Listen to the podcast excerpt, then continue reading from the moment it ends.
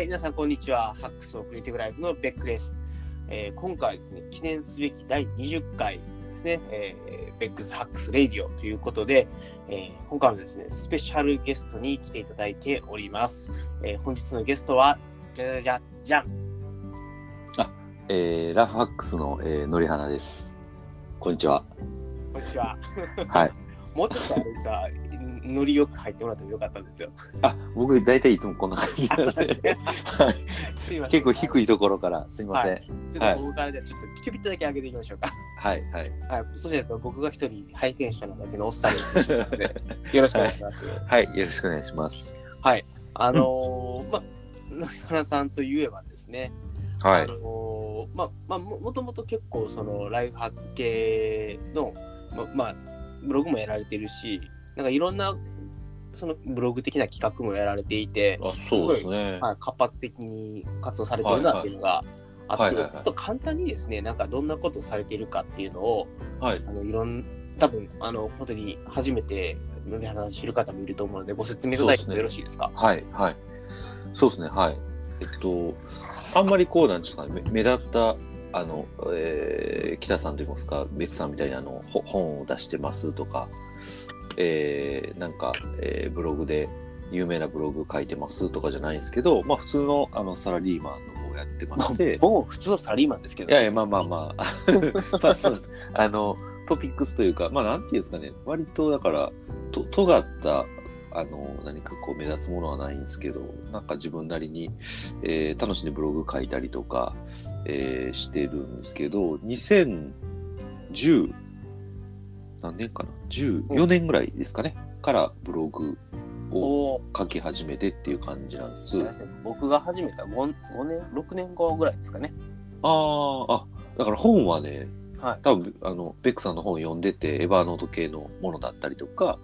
なんかタスク管理の本だったりとかは結構読んでて後に知るって感じでしたね。なるほど。うん、あ、え、あれですか、僕のブログ読む前というか、出会う前に僕の本を読んでたってことですか？そうそうそうそうそうそうおマジですか？はい。だから。ちょちょっとあの明確には存じ上げなかったんですけどあの後々見返したらねあの北さんの本であったりとかはい。あここのこの方の本やったんやっていうの結構結構ありましてはい。北さんって呼ばれるとちょっと気持ち悪い。あそうそうあそうですねそうですねね。ベクさんね。はいはいはい。そうそうそうそう。そうなんですよまあまあ。そうですね。あの、ライフハック系の界隈でいくと、やっぱり本が一番出てたのって、2010年から13年ぐらいが、いろんな人がブログから本を出すっていう時期だったんで、多分そうですねそうですね。それを見た後にブログを始めているんだとして、まあ、あれですね、うん僕らが、まあ、少しこうリアルに出会ったのも、やっぱりその、野原さんがブログを始められてからそうですね。思うので、まあ、そういう意味では、やっぱり2014、15とか、多分その辺ですよね、初めてお会いしたの。そうですね。そうですね。はい多分あの初めてお会いしたんねそれこそトラケンに僕が行はいってだと思うんですけどありがとうございま。す。はい。いえいえいえ ね、ちょうどね、だから2008年ぐらいから僕結構本読み出して、まあちょっと仕事変わったのとかもあってですね、なんか、たまたまその間が空いたんで、で、なんかそこから本を読み始めて、まあ今に至るんですけど、はい。あの、あれですよね、その本を読み始めて今に至るの、読む量がとんでもなかったですね。いやいや年間何冊ですっけ？ど、に200冊ぐらい読んでるんじゃんね。当時は200冊ぐらい読んでましたね。初年度というか。200冊ってどうやって読んでいいか分かんないですからね。もう通勤だけでしたね、結構。すごいな。え、え、えうんの当時奈良ですか？当時奈良ですね。当時時奈良から大阪まで通ってて、で、まああ通勤と、まあ営業だったんでちょっと移動中とか、なるほど。とか、まあ、まあまあ、あとだから空き時間ですよね。なんか、なんか待ち時間に本を読むようになって、ですね。あだーから、すごい、いやそれで年間200冊読んでるってやっぱすごいですよね。そうですね。多分、だから、多分最初の3、4年はそれぐらいのペースで読んでたんじゃないですか。だってもう多分下手したら僕が一生のうちに読んだ本より多いですからね、その時代名が。そうっすか？いやそう、あんまり読まない？た多読ではない？えっと、いや、年間でも6、70冊ぐらいが限度で、あーはいあのそれも波があるんで、あの結構今とか病んでたんで、はいはいはいそ。の時読めないんですよ、本。ああ、そうですよね。しんどいですもんね、結構ね。そうなんですよ。あの、やっぱりうん体力いるじゃないですか。本読むとか、オーディオ聞くのにが、オーディオブック聞くのが一番コスト低いはずなのに、んやむとオーディオブックすら聞けなくなるので、うんそしたら、途端に読書量がガクンと減るうっていう。ん、なるほど、なるほど。はいまあまあ、そうっすよね。なので、まなあまあ、はい。あの、でも、うんまあでも年間60冊ぐらいかな、僕で大体。うん、でもなんかいいいい量ですね。僕ももうそんなもんですよ、今。もう多分100冊前後やと思いますね。ああ、まあまあ、そうですね。やっぱり週に1、2冊っていうところですかね。あまあ、そうでぐらいがなんとなく、あの、うんしんどくないみたいな。そうですね。で、まあ今から思うと、割とそのやっぱビジネス書系を読んでたので、あの、まあ言っちゃうとすぐ読めるじゃないですか。まあまあまあ、あれですかね。うんあの、ちょっと、やっぱりよある程度読み慣れてくるそうとで、すね。読む速度上がりますもんね。僕結構読むの早かったと思うんですよ。なんかまあまあ、だんだんこう読んでるうちにスピード上がってきて、別に速読とかは全然意識してないし、あんまり割と速読は否定派というか、まあゆっくり読んだらいいんじゃないと思う派なんですけど、でも単純に読むスピードそうですね。まあ早いいののに、まあ2時間ぐらいで読めるんで、まあ単純に通勤とか1時間弱ぐらいかかってたんで、往復でまあう読めちゃうぐらいですぐらいですね。あ。とまあまあ合間合間で読んだらそんな感じですよね。なるほど、なるほど。うん。いや、さすが。いや、あの、ちょっとやっぱりその辺で結構本いっぱい読まれてるっていうのをちょっとね、うん。聞いてみたかったなと思ってたんで、いや、でもやっぱ速読もやらずにというとあれですけど、まあ本当に純粋に読むスピードと、あとは、まあなんか特別に時間取ってるわけじゃなくて、通勤だけでそうっす読んで、ねっていうので、うんまあ、そんだけ読めるっていうのは、なかなか、それはそれで勇気の出る話。うん ですよねまあ、再現性はありますもんね、やっぱり。そうですね。だから、なんか結構本読まれる方で、本読む方って本に対しての悩みって結構ちらほら聞くんですけど、なんかやっぱりまず、まずこう、ま、ね、某倉下さんじゃないですけど、お僕らさんね。あの、倉下さんはまあ、なんかよくおっしゃるのは、その、要要はメモをすごく取られるじゃないですか。はい。はいなんでなんで取れるかというと、常に装備してますよと。まあ、ああいう情報カードであったりとか、なんかそういうコンパクトなこううん。ボールペンであったりとか、要はとにかくすぐ書ける状態というか、すぐあのコードを写せる状態にしてるっていうのが、やっぱり、それを、まあ、倉下さん装備してるって言わはったんですけど、まあ、まさに本もそうで、常に携帯してる。それは、あの、普通のね、あの、文庫サイズのものであったりとか、新書サイズのそうん、サイズであったりとか、まあ、別に Kindle でもいいんですけど、とにかく装備してるっていう状態をキープするっていうのが、まず、いい、いい、なんていうかな、糸口かなと思いますけどね。なるほど、うんなるほど。あのーまあ、僕も結構一冊は必ず本を持つようにするっていうのと、まあ、あとは Kindle を持っとけば、あの、気が乗らない時とかにも、読める本はどこかにあるみたいな感じではあるんですけど、あの、あれですか、あんまりオーディオブックとかは聞かれオない感ーじですか？ディオブックは、えっと、うん、そうですね。あの、昔はちょこちょこ CD のやつとか聞いてましたね。なるほど、なるほど。でもやっぱりまあ、今はどっちかっていうと、読みたいっていうか、今まってからっどっと読んでる。ちでもいけると思うんですよ。買い方の問題だったまあ、だからその、なんていうんですかね、チャンネルの問題というか、の問題であったりとか、やっぱり、でも、まあ、大きいのは、やっぱりこう、線引いたりとか、折ったりとかも結構するんですよ。それがちょっとできないので、なるほどね。まあ、そういう意味で伝承もちょっとじゃあ、まあ、できれば紙の方がいいそうですね。圧倒的に紙の方が好きですね。その、要は、あの、なんていうのかな。うん。あ読み、読んだ後の、あの、判断がすごいしやすいというか、こう、僕だからいい、いいところは追ったりするんで、追ってあるところが多い本は、結構やっぱり学びがあったなとか、はいっていうのが、まあ、割と見える化されるし、で、再読するときも、あの、追ってあるところをこう、見たりとか、線引いてあるところ見れるんで、追っかけやすいですよね。再読しやすいですよね。紙の本の方は。なるほど。ちちょっと今だけですね、なんか今、若干、うん。あれこれ、急にうん。音声が。音声が、あ僕の声聞こえます？全然聞こえますよ。これ、あれも同じような状態だったんですけど、これ大丈夫かな？今、なんかちょっとさーって聞こえますね。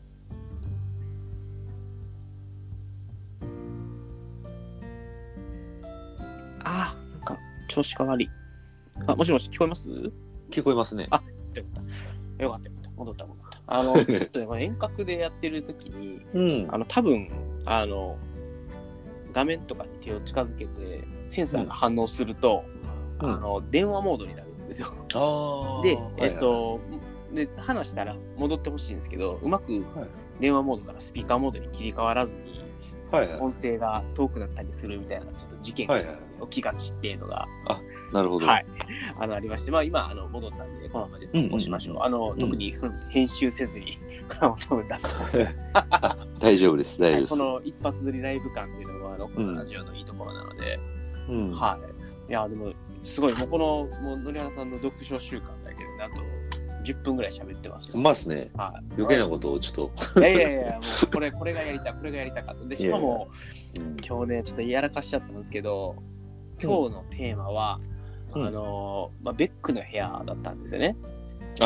そういうことです出ね。だしをしくじったと思って、ああ、うんトゥルルトゥルルルルルって行きたかったのに、音源、音源がで。もさ、でまあ、音源使っちゃうと、あの、著作権あそうかそうかあの 口で歌うぐらいがちょうどいいかなっていう。ラックのやつがね。ははい。まあ、しか仕方ない。まあ、そんなわけで、あの、今はもう今更なんで、まあ、ベックの部屋ということで、あの、ちょっとゲストをお招きして、ちょっと語る感じでいこうかなと思うので。あの、まあ、今日のもう一つ、もう一つじゃないな、ちゃんとしたテーマでいくと、あの、勉強会についてちょっと、いろいろ、まあ、ライフ、特にライフハック界隈の勉強会について少しお話ししたいなと思っていたんですけそうども、ですね。はい。で、あの、ちょっと急にここから話のネタが変わっちゃうんですが、はいはい。あのーま、もともと我々のまあその勉強会で特にあの僕が主催してた東京大学研究会というところに遊びに来てもらって、はいはい。まあ、でやってとか、まあ、たまに僕も奈良とか、まあ、関西の方であの勉強会をや勉強会というかねセミナー的なことをやったりとかもやってたんですけど、はいはいはいまあちょっと多分来てもらったイメージが強いかなとはいはいはい。思いますと。で、まああのまあ、少しそっちの方の話させてもらうと、あの僕が東京大学研究会を始めたのが2010年のまあうん7月25日かな、確か、はいはいはい。から始めていて、でまあ、ちょっと最近ね、あまり年に2回とか3回できてないんですけど、まあ、それでもあの毎年一応途切れずには開催をしてきて、うん。今年もちょっとできればもう1回ぐらい、あのもう1回ぐらいっていうかね、1回もやってないんで、12月までに一発ちょっとかましておきたいなっていうのはあるんですけど、うんうんうん。あのまあ、そういう感じでライフハックの勉強会をまあまあずっとやってきましたと。で、えっと、まあ、ね、ちょっと、そもそもライフハックの勉強会って、その多分一般的じゃないのかなと思うので、あの簡単にどんなことしてるかっていう話をしてみしてみたいんですけど、うん。大体僕のイメージというか、僕らがやってるやつって、一番最初にちょっと呼んで、まあ、来てもらった講師の方に、あのうん。例えばタライえーとタスク管理とか、うん。あのまあ、例えばプレゼンの仕方とか、うん。あのまあなんかこう、なんだろうな、習慣化とか、その辺のテーマについて少しお話をいただいて、で、まあその後ちょっと、いわゆるワークみたいなことをやって、あのできるだけあの聞く一方じゃなくて、手も動かしてやってもらうみたいなのを、うん。まあやってもらうみたいなのをまあやはいって、はい。で、でまあ、最後あの、ライトニングトークを必ずやるようにして、で参加者から5人ぐらい、まあ、参加してもらって、で、うん。1人5分のプレゼンをやってもらうみたいな感じで、まあ、できるだけちょっと聞く一方にならずに、発信もどんどん参加してもらってる方にやってもらうっていうのを、まあ、心がけるみたいなのをやってたんですけど、ちょっとの、のりはさんのイメージで、なんかライフハック界隈でどういう勉強会をやってるかって何かイメージがあれば教えてもらっていいですか？そうですね。まあなんか今おっしゃったところのイメージなんですけど、な、な、まあ僕もなんていうんですかね、トラケンというか、まあね、ベックさんがややってられた、あの、やってられたとかやってられる、ままだね、終わってないつもり。そうそうそうそう。その勉強会行かしてもらって、な、なんなんですかね。まああと名古屋でも、あの、名古屋のライフハック研究会名古。屋、名古屋の元祖ですからね、今。まあ、厳密に言うとあの関西の元祖なんですけどね。うん、そうですね。なんか関西はね、もう全然、あの、か影も形もわからない状態で。はい。うん。な、ど、どうですかね？なんか、はいす。なんか今おっしゃったぐらいのイメージですけどね。そこぐらいしか僕も知らないんでまあやっぱ。りまあ、大体そんな感じですけど、あの、なんか僕も、あの、実を言うと、あの、名古屋のラ、名古屋ライフ研究会うん。に初めて参加したのがその2010年だったんですけど、うん。まあそこで、あ、こんな風にやってるんやっていうのを学ばしてもらって、で、それを、まあ、東京に輸入する形で東京ライフ研究会を始めましたと。で、えっと、それを始めた時にはもう関西ライフ研究会っていう名古屋の元になったやつっていうのはうん影も形も元じゃなくて、うんただそれをやられてたあのオパケンさんっていう方がいて、うんその方のコクチーズっていう我々がよく使う、あの、あのサービスやられてる方なんですはいはいはいはい。まあ、あとは GTDR っていうあのうん。非常に、まあ、GTD がうん出だした頃にすごい、あのそれをカード形式っていうかあのロディアのメモを使って、うんあの GTDR みたいなのを、まあ、開発された方がいて。で、まあ、その馬券さんっていう方がすごいあの名古屋でも東京でもいろいろとちょっとアドバイスくれたりとか、まあ、絡んでくれたりとかっていうのもあったんで、まあ、ぜ全然その関西うんとの絡みがゼロだったわけではないっていうんですのはあります。で、まあ、あとやっぱりね、それを語るときには名古屋が外せないと言いますか、そうですね。はい。あの、東京がやる前から名古屋大学研究会すごい盛況でしたし、で、やっぱり形もそこからやっぱり講演とかワークとかも名古屋公式で、やっぱり LT はもうなんといっても名古屋が、うん。すごい LT が盛んだったんで、うんうんうん。僕も LT 大会みたいなのにちょっと参加したことがあるんですけど、はいはいはい。爆死しまして、あ、そうです受けへんは時間中には終わらへんわみたいな。ああ、なるほど。はい、でもまあ、あのそれをうまいことね、面白くしていただいて、であとはいはい。はちゃんと、あの、なんていうんですかね、えっと、フィードバックみたいなのをもらって、んそれ嬉しかった記憶がありますね。なるほど。僕も LT させてもらいましたよ、名古屋の。名古屋、どうでした？うまくいきました？うんうまくいきましたね。ああ、じゃあ全然僕と違って、いやいや才能がある。初めてやったんですけど、そのはい LT 的な LT は。ただ、まあ仕事とかでプレゼンとかは全然してたんで、で、なんか時間もなんとなく、ね、スライド、まあ、1枚何何秒ぐらいかなっていうのはあって、まあなんかうまいうまいこといきましたよ、結構。ああ、やっぱ LT ってセンス問われるじゃないですか。うん、れ、うん、まあ、でも何、モチーフもあるかなと思って。はいはいはい。いや何を語るかというか。あそうですよね。であの、あの5分の中でどう、うんこう盛り上げてというか、あの、ね、どう落とすかみたいなのがやっぱりあって、うん、で、かといって、ね、ただ面白ければいいってわけでもないから、何かこう、そうっすね傷跡とかで爪痕を残したいじゃないですか。ああ、わかりました。なんか僕そういう気負いが全くなかったんで、なるほど。はだからう受けよう、なんかエッセンスは盛り込みましたけど、い。なんかあんまりこうう受けようとかってあんまり、あんまりそういうところの、あの、欲がないので、それが良かったんですかね。なんか淡々と、なんか伝えたいことだけ伝えてみたいな。あそうですね。あの、多分それで正解だと思います。あの僕はもう受け、たい爪痕残したいみたいな感じで初めて、それで爆そう笑した口なんで。いやー、なるほどね。いや、ライトニングトーク、ね、初めて、初めてやった時すごい緊張したんですけど、はいはい、はい。あのー名古屋でそれをやって面白いなと思ったんで、あのー東京でもすごいライトニングトークを大事にしてて、はいはいはいあはい。のーあえてね、ちょっと5分だったらパンって切るとか、はいはいはい。であのー質問がなかったら目があった人に無理やり当てるとか、はいはいはい。であのちゃんと発表する人にも質問する人にも非常にこう緊張感のある形にしましょうとかっていうね、そういう名古屋方式をすごい取り入れていて、うんうんうん。でそれをやるとやっぱりね発表する人も非常にうんうんなんていうんですかね伸びますし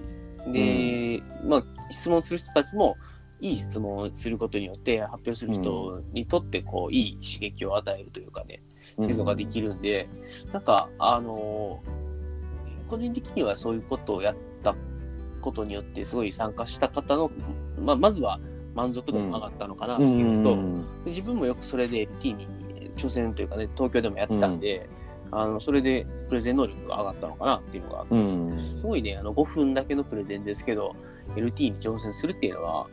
非常にプレゼン能力を鍛える上ではいいことなのかなというのは感じます。そうっすね。なんか、そう、うん、そうっすね。なんか機械としてすごいいいっすよね、多分ねいいっ。すよね。いや、僕だ、うん、結構だから僕ね、あああいう LT って緊張する方なんですよ、もともと。そうですね、なんかも元々は雰囲気はないのに。いいや、もともとなんか結構緊張しいで、子供の時からなんかそういう発表会とか結構い嫌やったんですよ。ああ、意外、意外、なんか、そのりはさんすごい、なんていうんですか、常にだから淡淡々とやりそうな雰囲気なのに。いや、だからね、結構ね、その辺もビジネス書とかも実は読んでて、はい。なんかその例えば人前でうまく喋る方法みたいなあのはいはいはいクソクソダサいタイトルの本も あの通過はしてて僕の体をというかでそうそれがやっぱ生きてるってことですね、じゃあ。生きてると思いますねだからそこに何が書いてあったかとかめ明確には覚えてないですけどなんか僕はもうあのそういう人前で喋るときに滑っていいっていうのをもうも思ってるんですよはいはいはい。滑っていいので緊張しないんですよね別にまあ滑ってもいいかみたいなだからその笑いを取りに行く姿勢はもうないですねもうほぼすごいな。いやいや、まあまあ、当然ね、あの、笑いを取るだけが全てではいやいやもちろんもちろんうん関西人としては、佐賀じゃないですか。あ、受けたい。そうかなんかそれなりにあのフリートークで笑い取ってるあの つもりなんであんまりあんまりこだわらないですねなるほど。いや、そうあの、まあ、それはもう腕に、腕に、腕っていうか、ポテンシャルに、ね、自信があるってことですよね。もう僕なんか、あの、もう、なんかうんフリートーク普通なんで、なんかね、わざと仕込んどかないと不安で不安で仕方がない。なんかね、わかりますけどね、なんかしたいっていうのは僕もわかるんで、なんかそういうプレゼンのシートの中に、あの、いろんなことを盛り込んだり、なんか、はいはいうん、それはしますけど、そのレベルですね。なんかあんまり、なんやろ、みんなプレッシャー感じません ?LT、LT とか。だから、むめっちゃ応援してますもんね。初めて LT しはる人とか。あそうですね。そう、緊張し、うん。自分って主催者だったんで、あのあーそうですねこはやっぱりあのみんなねあの、まあまあ本当に挑戦してくれてどんなプレゼンだったとしてもやってくれてありがとうっていう思いと、ねまあ、せっかくやるんやったらねあのお面白いっていうのは別に笑いの意味だけじゃなくて、うんやってもらっただけの価値を持って帰ってもらいたいっていうのがあったんで、そうっすね。あのわざとちょっとねあの嫌な質問をしてみたりとか、うん、であの質問する人たちに対してもわざとそれをちょっと煽ってみたりとかっていうのはすごいやってましたね。でもまあいいと思いますよ。うん、それがなんか嫌な感じになるかっていうとねそんなことはなくて、うん。でそれをちゃんと周りがフォローしてあげれば厳しめの質問でもね、まあ、それをまあうん難しいですねみたいなところからちょっとじゃあこんな感じでどうですかねって助け舟を出したりしながら、うん、まあそれはそれで会話が広がりますし、まあ、まあそこはもう主催者じゃないですけど、司会者の腕の見せ所だったのかなという気はそうですね。なんかだから、あの、そこで失敗するのもいいですよね。逆に。い失敗失敗した方が、ね失敗する。失あ敗しないとあ。うん。あのあいいプレゼンだったので終わっちゃう可能性あるんですけあどー失敗したら、やうんっぱり周りがあもっと聞きたいとか、うんこう気になるとかってなったりとか、うんでそういうなんか印象が強くなる分だけ、うん。あの話の広がりはそこから出てくるのかなという気はうんします。まあ、その失敗の仕方にもよるんですけどね。うん あのはいまあ、でも大体今まで見た中でうまくまとまってる LT はそれはそれでいいんですけど、やっぱりなんかちょっと失敗したというかねあの、ううんまくはいかなかったしいろいろ足らなかった時間足らなかったけど、うんすごい頑張って伝えようとして伝えきれなかったりすると周りが後からもっと教えてってういうん感じで聞きに行くうんなるほどか。なと思います。完結してない方が、おなんか奥行きがあるんですね。多分ね。そうそうなんですねよ。。そうまあ、ライトニングトークはね、まあ、でももうちょっとな、いっぱいライトニングトークやる機会作りたかったなっていう、まあ今からやるとそうですね。今からいける。まだね、いけますいやでも、そうなんですよね。ちょっとね、なんかやっぱり最近勉強会できてないんで、そうですね。あのっていうのもやっぱりライトニングトークだけやる会とかってやると、うん人集まんないんですよう。ん。会場代がペイできなくて、あーちょっとなるほどなるほどなんで、まあ、まあ、できるだけあの人がそこそこ集まって、で、やっぱり、あの、4、50人とか集まると、はいそんな前、人の前で、ライトニングトークというかね、プレゼンやる機会ってやっぱりめったにないんで、そうですね。あんまりないですねそうやっぱ。りそれをね、うん。うん。なんか音声おかしいですね。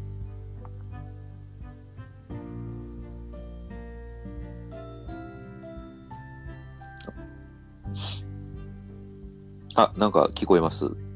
ちょっと戻ったかな。あ大丈夫ですか？いや、ちょっとね、いいけましたね。はい、いけましたねなんか変な、あの、ダイアログがで、再接続してますみたいなメッセージが来たので、ちょっとあれかな、ちょっと回線の品質悪いかな？まあまあ、でも今聞こえてるんだから、そうですね。今大丈夫ですね。はい、了解です、了解です。はい。っていうので、はい、まあ、うんまあ、すいません。えっと、じゃあちょっとせっかくなんで、あのこの辺で少し話のあの、う筋を変えていきたいなと思うんですけど、はい。あのー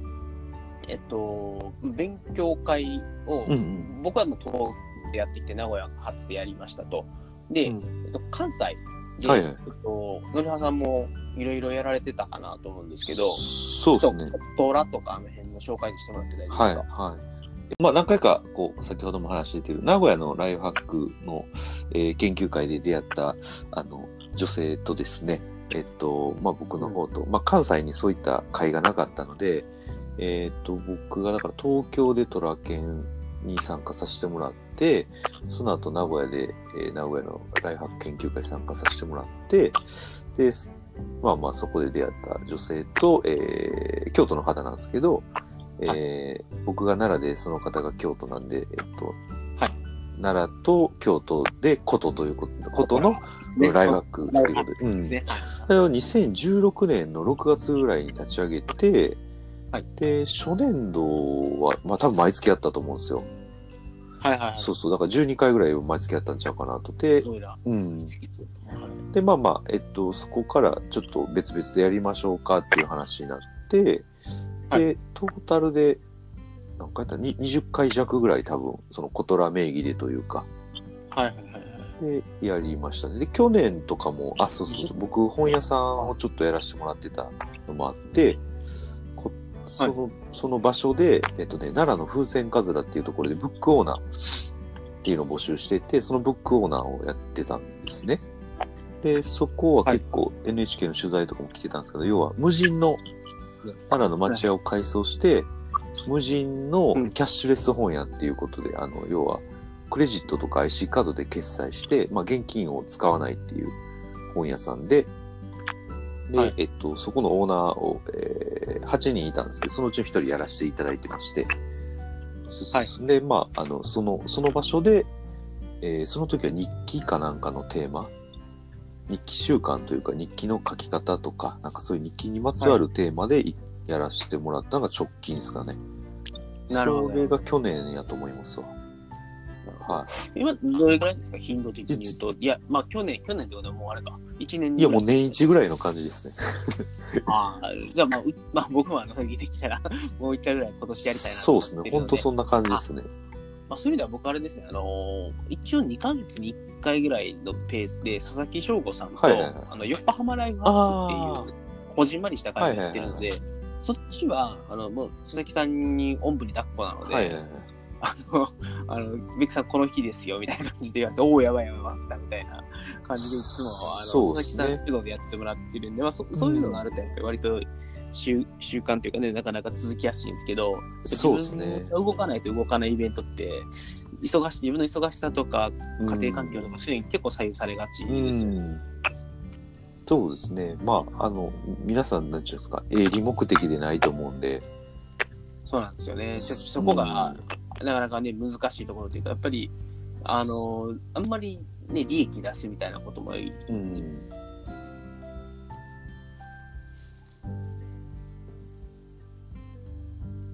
志だけでやってるみたいなところがあるんで、なかなかね、ちょっと、その、続けるのに、うーん、まあ、楽しいし、みんなやるってなったらやっうんてはくれるんですけど、うん、なかなか、まあそうで、すね。まあまあ、無理まあ、む難しいところがあるあの結構チームとしての、あの、モチベーションを維持するのも大変だったりとなんか、か、うん。うん、なかなかね、厳しいですね。主催をするということ自体は。僕なんかもうまさに一人でやってるんで別に自分の気分次第というか、やろうかな、どうしようかな、みたいになるんで、やっぱり、なんですかね、複数のメンバーで運営される方が安定感はあるかな、というふうに思いますね。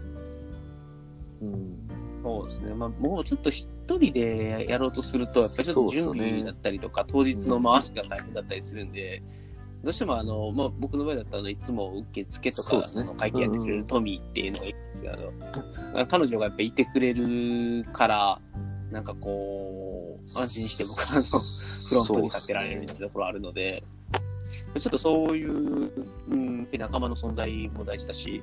あとは、される方とかにも、そろそろやらないんですかとかって言ってもらえると、ああ、やんなきゃっていう感じなんですけど、やっぱりそういうのがちょっとプッシュがなかったりすると、割と、あの、参加されない主催を、ちょっとそうですねしがたり、そういうのはある。んで、まあ、ちょっと、まあ、なんですかね、個人的な感じとしては、少しライフハック自体が、あの、そんなに、なんですかね、盛り上がり、以前のような、まあ、熱量みたいなものっていうのはちょっと下がってきているのかなというか、あの、どちらかというと、普通当たり前に近いものになりつつあって、うんうんなんか当時って、そのライフハックやります、勉強会やります、ブログ書きますとかっていうと、ん。と当時っていうのはその2010年とかうん13年とか4年5年ぐらいまでは、割とそのライフハックで勉強会やりますっていうとすごい、うんうん。あのーまあ反応があったというかね、うんうんっていうのがあったんですけどちょっと最近それがあんまりなくなってきたかなっていうのもあってやっぱりちょっと疲弊するというとあのうん言葉は悪いかもしれないですけどひ人が集まらなくてうんあのいつも赤字を心配するっていうのがそうですね。はい、あの主催するのに対してはちょっとハードルになりつつあるのかな、精神的なハードルになりつつあるのかなっていうのはありますね。うんなるほど。そうですよね。だから、まあ、イベント運営の時に考えるのって、やっぱそのね、会場借りちゃうと、あの、出ていく分がね、どうしてもあるので、そこの担保が結構やっぱ難しいなとかって思ってて、ですで、うん、で僕らはコトラでやるときは、まあ、ちょっとカフェとかを利用させてもらったりとか、それこそあの、今、風船カズラのところはイベントである程度自由に使わせてもらうことができるので、ちょっとノリが結構飛んでますね。あ、ほんまっすか。言ってて、なんだろうな、うちの回線のかななんか、こっち側ははい大丈夫というか僕の声、大丈夫ですかまあ、ななんかちょちょこちょこ途切れてますね。なんか、そうか。なんかどっちかの回線が悪いのか、はたまたちょっとアンカーの調子が悪いのかとかね、まあ、ちょっと今日聞いてもらってる人には少し聞きづらいかもしれないかなとそうで。すね。ちょっと遠隔なんで、なんか、はい。首が。ちょっといや最近うちのマンションのインターネットの調子があんまりよろしくないのも確かなんで、ああ、そうなんです？いやうちのせいかな。今度からちょっと Wi-Fi を使わずに収録しようかな。いああ、その方がいい場合もあるんですか？やもうあのー下手な Wi-Fi よりも最近全然 LTE が早いんですよ。あの、ー多分キャリアアグリゲーション使えるあのモバイルって今、平平然と 100Mbps を出してくるんですよ。で、今の Wi-Fi って大体 100Mbps マックスだったりするんで、まあ Wi-Fi というか、その、なんていうんですかね、うんえっとマンションのね、えーインターネットだったりとかでも、あの、ギガのやつやってますとかって言わない限りは、大体まあ100メガマックスだったりするんで、すると下手な光の回線をみんなでこう Wi-Fi でシェアしたりとか、マンションの住人でシェアするよりは、うん実は LTE の方が早いっていうのは、なるほど。あもう最近はもうね、なんか実は固定回線いらないんじゃないか的なことも思ってたんですけど、まあちょっとまだモバイル高いんで、はい。まあまあっていう、全然違う話。じゃあすいません。で、ええ。はい。で、まあまあなんで、まあちょっと、個人的にはこれからのライフハックをどうしたいかっていうのは、ちょっと、なんだ、なんだろうな、あのー僕らが背負っているというと、おこがましいですけど、うん。やっぱり、そういうことをやってきた人間としては、やっぱりもう一回盛り上げていきたいなっていう思いがあるのも確かにだし、うんで、まあ僕、もともとなんでじゃあライフハックのブログをやってるかとか、勉強会をやってたかっていうと、僕自身はまあすごいライフハックにすごい救われたっていう思いがあってやっていて、うん。でもし、あのーそういう僕は若い頃というかね、新入社員とか3年目とかぐらいの時にライフハックやってなかったら、うん多分、あのー本当に仕事の基本的なところというかね、あの基本的っていうと、僕ちょっと語弊があると思ってて、あの、例えばメモを取るとか、うんうん何かこう、情報をまとめるとか、情報収集するとかっていうのって、うん意外に、あのー会社とかで教えてもらえないんですよ。まあそうっすね。で、でもそれって結構基本的なというかね、リテラシーに近いところがあって、うんで、そういうことを知ってるか知らないかだけでも、すごい仕事のストレスって変わってくるんですね。うんで、僕は、やっぱり会社でちょっと、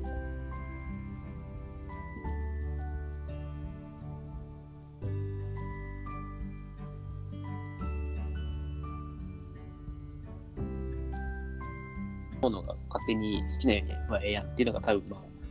会社というかね企業の考え方なのかもしれないですけどうん。でもそれをし験以内がためにしんどい思いをする人っていうのはやっぱりある程度いて、うん。で、まあそういうのを、あの、ライフハックっていうのが結構、まあ、し拾えるというかね、救えるのかなっていうのがあって、で、僕がそういう経験をしたので、まあ、やっぱりブログなり、勉強会なりっていうので、まあそういうちょっと知ってれば苦労せずに済んだのにっていう人がもっと減ればいいなっていう思いでやってきたっていうのがあるうんね。うんなんかどう、どうですかねなんか、その、どういうモチベーションっていうか、なんか、あ勉強会をやってきた経緯とかね。そうですね。まあ、基本だから、まあ、ちょっと自分の好きなことがベースで、でそれをちょっと突き詰めて、こう、ある程度、こう、年月をかけてやってきたことを、こう、シェアしていこうっていうスタンスですかね。だから、まあ、何をもってライフハックなんて言われたらあれなんですけど、まあ、いわゆる、こう、何ですか、日記とか、そういうメモとか、アイデア術とか、タスク管理とか、うん、なんか、う運動に関してとか、まあ、一かじりしたものを、こう、ある程度い一旦、こう、自分で噛み砕いたものを、こう、シェアするっていうようなスタンスですかね。うん。うん、まあ、それは、まあなんか、あれですね、僕も結構そういううん。自分でやったことというかね、自分が経験したことをシェアするっていうのはやっぱすごい基本かなと思ってて、そうじゃないと、あの、他の人がやってるこういうことがいいよって紹介するのって、うん。まあ、正直ブログとかでそういうことを書書けなかないんですけど、うん。正直ね、あんまり、なんか、なんだろう、自分のやり方ではないなというか、うん。やっぱり自分が自分がやってよかったと思うものを紹介したいっていうのは、確かに思いとしてありますね。うんそうですね。うん。まあ、で、まあ、僕はもうちょっとそのライフハック界隈というとあれですけど、うん。勉強会とかをもう一回盛り上げていきたいなとか、うん。あのライフハックそのものをね、まあ、僕はいいものだと思ってるので、うん。もっと多くの人に知ってもらいたいというか、やっぱりちょっと一巡した感はあるかなと思ってて、うん。今当時20代でライフハックを、まあ、すごい興味を持ってやってた人たち、今結構中堅どころになってきてるのかなっていうのもあって、で、そういう人たちから、また新しくね、あの社会に出てきている若い人たちがいるので、うん。まあ、そういう人たちに対して、なんだろうな、ライフハックっていう形じゃなくてもいいと思うんですけど、なんか、伝えていければ素敵だなって。それはなんか会社の上司部下とか、うん。あの、先輩後輩とかじゃなくて、なんか、社社会としてね、うん。そういうことを、あの、どんどん、こう、伝えていけるものがあればいいなっていうので、なんかまだまだ勉強会って使命が残ってるんじゃないのかなっていうのはうんうん思いますね。そうですね。なんかあり、ありたいなとは思いますようね。ん。なんか減ってきたからこそというか、なんか、あっからあれかな、なんかやっぱ、今一連話してて思ったんですけど、はい。やっぱりなんかこう、ライフハックなりブログなりって、ちょっと前ってお金の匂いがしたと思うんですよ。そうですね。ちょっと前というか、まあね、それこそ2010年なのかわかんないですけど、はい。でもその匂いってあんまりし健全、健全な匂いの仕方がしなくなったというかね。はいはいはいはい。あの、な、なのでちょっとしもびになってきたのかなっていうのも思ったりしますね。なんか別にそのお金儲けたいわけじゃないけど、なんかちょっと、なんだろうな。お金になればいいなと思ってた人、自分も含めてなんですけど、が少なからずいたような気がして、なんかその辺がなくなったから、なんか勢いも弱まってきたのかなとも思いますけどね。じゃあ、ここからね、えっと、これからのライフハックですね。ちょっと多分もう、つなぎ、むちゃくちゃになると思うんで、あの、自然な感じで、はい聞いちゃいましたね、みたいな感じで、はいはい。はい。でもちょっと回線があんまり調子よろしくないですけど、まあちょっとあの、はい、引き続きですが、あの、まあこれからのライフハックについてなんですけど、あの、やっぱり、うん、まあ、そういう意味では、あの、前は、まあお金の匂いがするっていうような話から、まあ逆に言うとちょっとそういうのが少し下火になってきたというとあれなんですけど、で、まあ、そうじゃない人が残ったのかな的なのはあるかなと思ってて、で、ね、よく言えば、まあ、あの、純粋にライフハックが好きな人が残ったのかなという気もちょっとしてはいますと。で、まあ、あとはやっぱり相対的に、あの、ライフハックをもっと知って、ちょっと仕事もっとできるようになりたいとか、もっと人生楽しく生きたいとかっていう人たちが、まあ、ある程度、まあ、年齢が上がってきてというか、それなりにあの落ち着いてきてというとあれなんですけど、でそうするとやっぱりまあ若い人たちがどんどんまあ入ってこないと、まあ、少し勢いがね、やっぱどうしても落ちちゃいますよねっていう、まあ、やっぱり何年も同じことばっかりやっていくわけにもいかないし、で、まあ、それなりに大人になっていけば、いろんなことが確確立されていくじゃないですか。うんうんでまあ、僕もやっぱりここじゃあ5年ぐらいで大きな変化があったかっていうと、ある程度やっぱり慣れたやり方っていうのに、まあ、ずっとこ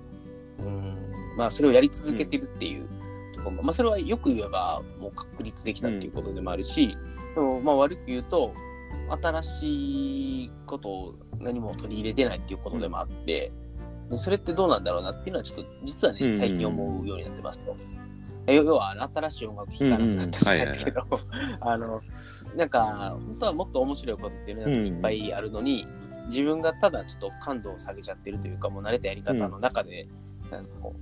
まあ、満足してしまってるところもあるのかなっていうのがあるので、やっぱりちょっと新しい風は取り入れていきたいなっていうのと、やっぱりもっと新しい人たち、まあ簡単に言うと若い人たちにリーチしていく努力はしないといけないのかなっていうのは、常々、常々というか、もうここ最近はしみじみ思ってます。なるほど。どうなんですかね？はい。あのね、なんか、ベックさんはいに紹介したい、そういう、なんちゅうんですか、催しというか会、会があって、今ふと思ったんですけど、あの、関西でね、は手帳研って知ってます？ね手帳、手帳？研、手帳研究会やと思うんですけど、多分。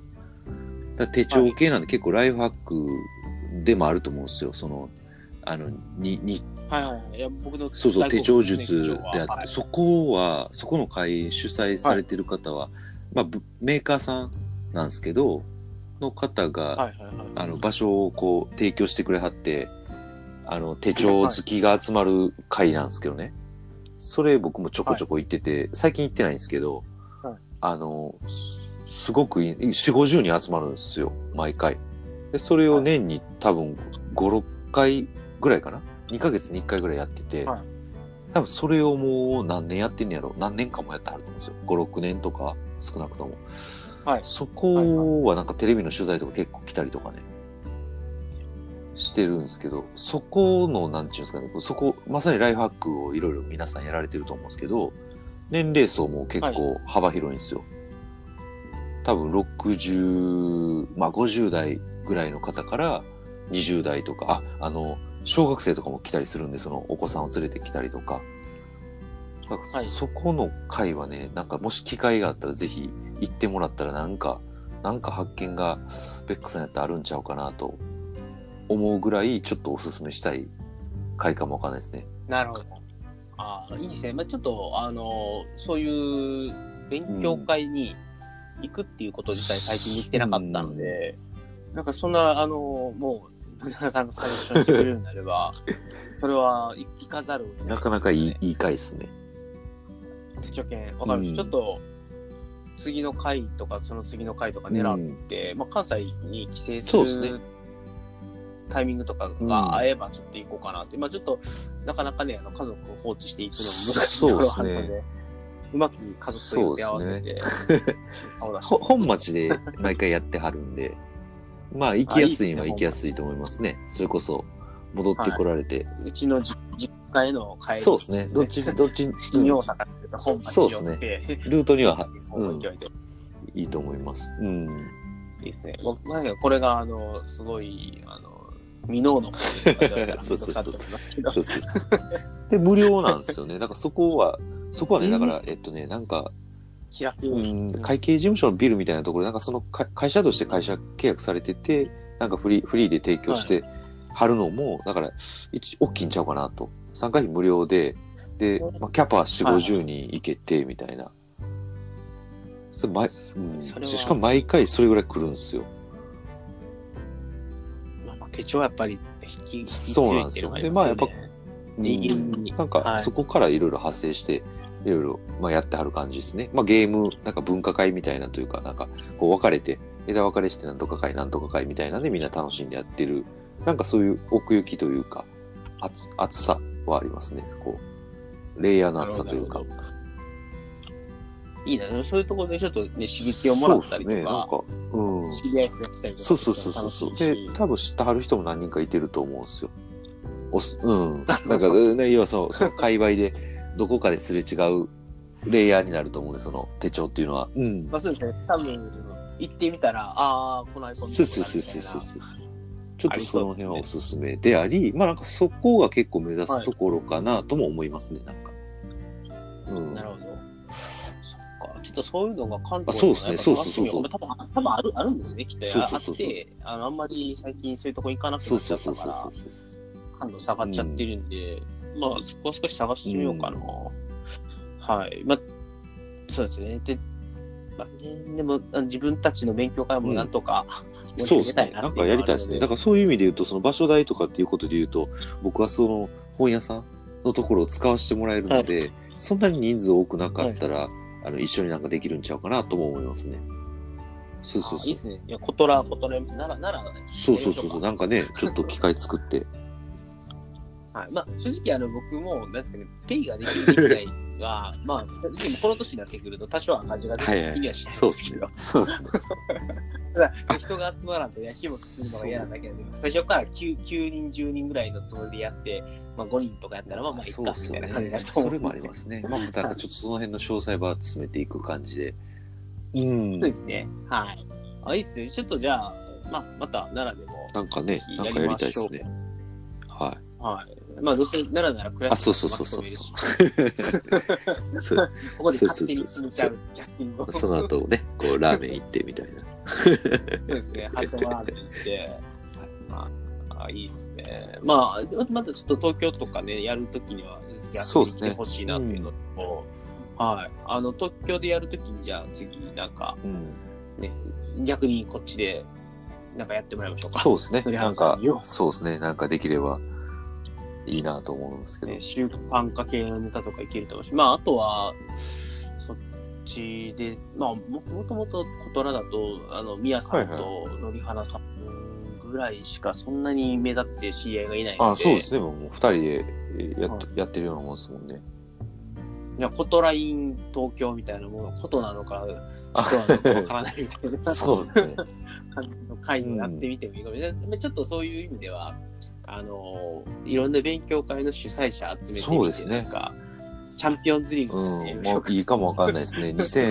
2020年終わった後っすね。オリンピックの後っすね。まあ、ちょっと寂しなると思うんで、東京は。ははい、そうですね。アフター、アフターオリンピそうそうッ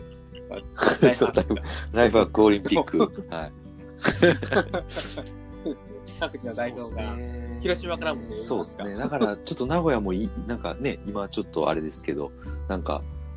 巻き込めたらというと、あれですけど、なんかね、関われたら、まあ、名古屋は呼べば絶対来るじゃないですか。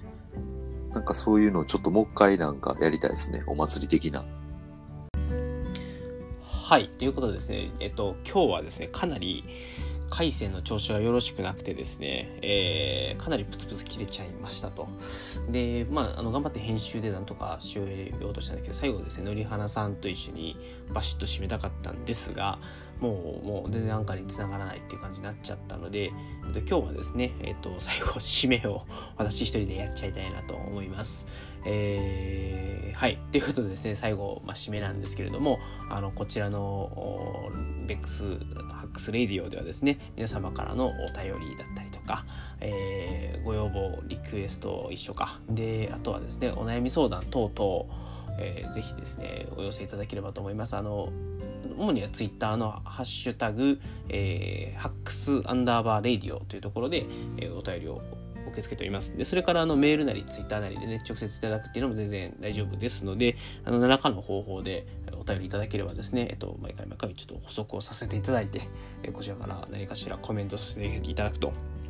で、あとですね、えっと、それで送っていただいた方にはですね、あのバンパーステッカーをプレゼントしたいと思っておりますので、えっと、できればですね、ツイッターで私のアカウントを、ま、フォローいただいて、で、それで、まあ、私から DM を送れるようにしていただければ、あの、住所のやり取りちょっとさせていただいて、えーバンパーステッカーを郵送させていただきたいなと思いますので、ちょっと忘れずにですね、私のあの、ツイッターアカウントのフォローをお願いできればと思います。はい、ということですね、今回は、あの、本当はね、えっと、ベックの部屋っていうタイトルで、えっと、ライフハック界隈について語るみたいな会をやろうとしてたんですけれども、ちょっとベックの部屋感が薄かったかもしれないんですけれども、えっと、まあ、いろいろね、ライフハックの勉強会だったりとか、あの、まあ、これからどういうふうにしていきたいかみたいな話ができて楽しかったなと思いますし、まあ、ぜひですね、あの、このラジオ聴いてくださってる方もご興味があれば、あの、こうライフハック界隈の勉強会というのに顔を出していただければ幸いですし、あの、私の方でも、あの、まあ、2ヶ月に1回ぐらい、えー、ライフハック横浜っていうのを佐々木翔吾さんとやっていたりとか、であと、まあ、今ちょっと年一ぐらいになっちゃってるんですけど、東京ライフハック研究会っていうのをやっていたりするので、まあ、ぜひですね、そちらの方にまたあの遊びに来ていただければ、あライフハックの勉強会ってこんな感じのことやってんねんなっていうのを見ていただけると思いますので、えー、ぜひぜひご検討いただければなと思います。えー、それではですね、ちょっと最後、のりはなさんがいない中締めてしまうのはちょっと悲しいんですけれども、えー、これで締めたいと思います。それでは皆さん最後までお聴きいただきましてありがとうございました。さようなら。